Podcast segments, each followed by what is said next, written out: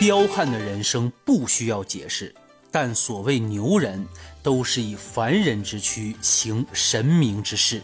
大家好，欢迎收听牛人电台。都到齐了啊，咱今儿聊个谁呢？咱们有朋友私信我啊，说谷哥，你能不能聊一些让人感觉眼前一亮的牛人？哎呀，这眼前一亮可是把我难住了。你说这怎么才算是个眼前一亮呢？咱们先前聊的这些人，你看啊，要么就是为国家做出了突出贡献的，要么就是在商业领域有着巨大成就的，而且他们这个成长过程还有创业过程，嗯，都是非常的激励人。那你说这聊一个不是那么太让人能想到的牛人，那就把我难住了。哎，但是呢，谷歌这人对吧？你有求必应，您想听这种牛人，那我必须要琢磨一下子。嘿，还真让我琢磨到了。咱今儿就聊一个年轻人比较喜欢的话题啊，游戏，聊一个游戏当中的牛人。哎，虽然说游戏这东西在现在很多家长眼里啊，它属于让人喜忧参半的这么一个事物，但是就是在这个行业当中，也出来很多让人感觉特别牛的人。那咱今儿聊这位就是其中一位特别牛的人，而且现在还非常的活跃，叫张大仙儿。嘿，这名字是不是比较土？哎，知道的朋友肯定知道张大仙是谁。那不知道的朋友呢？我简单的介绍一下啊。张大仙他是湖北人，他玩的游戏是什么呢？王者荣耀啊。这游戏现在上到九十九，下到刚会走，男女通吃，老少皆宜。所以说，不玩这游戏的人，你不知道张大仙，那一点毛病都没有。但是玩这游戏的人，是很少人不知道张大仙的。那这一个打游戏的小伙子能成为牛人？那谷歌，你这价值引导不对呀，你这有点扯呀！哎嗨，这还真不是我瞎说啊，咱今儿就介绍两件张大仙过往的经历，你看这人到底牛不牛？哎，张大仙在二零一三年的时候就开始做短视频了，哎，就像现在什么某音呐啊、某手。就是，但是那会儿没这个条件嘛。那会儿他玩的游戏叫《英雄联盟》，哎，这个游戏和那个《王者荣耀》差不多。如果您完全不了解啊，你就知道他是在电脑上五个玩家对五个玩家的一个打架游戏就可以了啊。在这个游戏当中呢，有很多欢乐的体验。但是当时他可不是一个主播啊，他只是一个背后的打工人，哎，就是这个整个视频制作流水线上这么一环。当时没有太多经验呀，所以他做出来的视频可能没那么精致啊，所以点击量呀、播放量都还不行。不过他当时虽然没有火起来，但是这种经历为他后来爆火做了足够的铺垫。到了二零一六年的时候，他开始从幕后的打工人变成了人前的一名主播呀。一六年的时候，他在企鹅电竞做游戏主播。你说这新主播哪有一个说是一上来就能爆火的，对不对？那会儿呢，他也是大部分时间就是在操作游戏，和这些观众啊也是交流比较少。但是呀，人贵在坚持，他每天都在直播，哎，后来就慢慢形成了自己的风格嘛。再加上这人运气也比较好，他和当时平台上的有两个大主播的关系还挺好，这样就互相串门嘛，慢慢就把他这个热度给带上来了。他和他女朋友灰灰那事儿，咱就不说了啊，太狗血了。直到现在，大家也其实没有分辨出来个是非黑白，一个巴掌拍不响，是吧？啊，总的来说，两个人肯定是都是有一些问题的，这咱就不说了。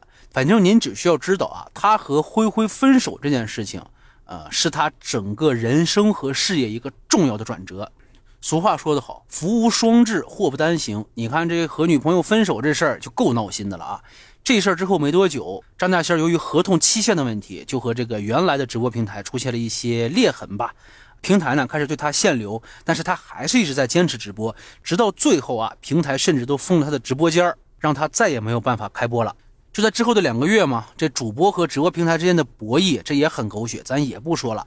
总的来说就是双方互相要利益啊，我想多赚点儿他是想把他捆住，反正就这么来来回回折腾。就之后这两个月的时间里边，一个靠直播吃饭的大主播，沦落到了没有办法开播的地步。而且你看这个合约的原因，这两个月还在合同期之内，你还不能到别的地方直播，这就让人很难受。哎，但是张大仙之所以是牛人，还是因为那两个字：坚持。他虽然没有直播，但是依然在制作这个游戏视频，并把他们分发到各个视频网站上。哎，我不直播，我到别的平台上发视频还不行吗？这你直播公司管不了吧？对不对？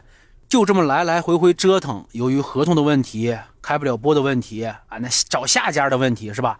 一直到了二零一九年的八月份，终于他在他的个人自媒体账号上直接官宣了自己和虎牙签约了，并且在签约当晚就要直播。你甭说一般主播了，就是对于一些大主播来说，当天签约，当晚开始直播，其实这个前期的宣发工作基本算是没有啊。从常理上来讲，这直播当晚的热度肯定高不到哪儿去。但是张大仙牛啊，就在那天晚上，也就是在他官宣了和虎牙签约的几个小时之后，他的直播间开播了。没等开播，空直播间的热度已经创下了记录。在他开播之后，他的热度达到了惊人的两千万。很多人对这两千万的直播热度没什么概念，就可以这么说啊，当时是有 KPL 联赛的。这个 KPL 联赛是什么呢？就是王者荣耀官方的直播赛事。也就是说，你手上有微信就能看到。哎，那么其实大家是可以想象这个热度是有多高的。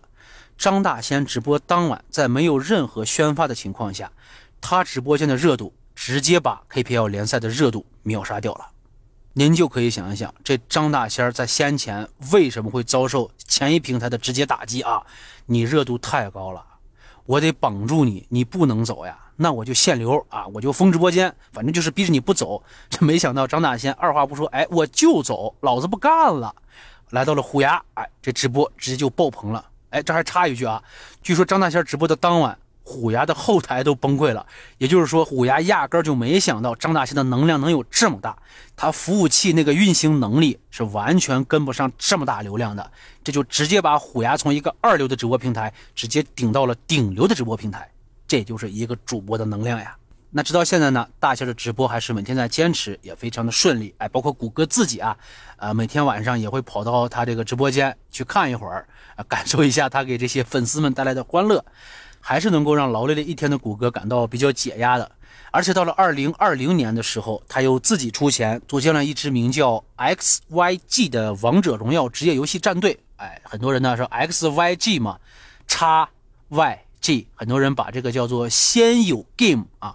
就是张大仙的朋友的一个游戏，先有 game，还有什么小妖怪，哎，取了首字母，还有什么血压高，哎，这咱就不铺开来说了啊，因为这个事情聊起来那真没完没了了，啊，如果啊，咱听众朋友当中有对张大仙儿比较喜欢的朋友，欢迎您在底下留言一波，还有对小妖怪这个战队也比较熟悉的，也可以给大家分享一些奇闻异事啊，咱们在评论区还有弹幕区讨论一下。哎呦，得了，咱就先打住到这儿啊！有机会咱们再聊一聊这支战队里边那五个弟弟啊，那五个小兄弟都也非常厉害。那好了，今儿就这么着吧。感谢收听牛人电台，我是主播半根傲骨，顺手转评点赞，咱们下期不见不散。咻。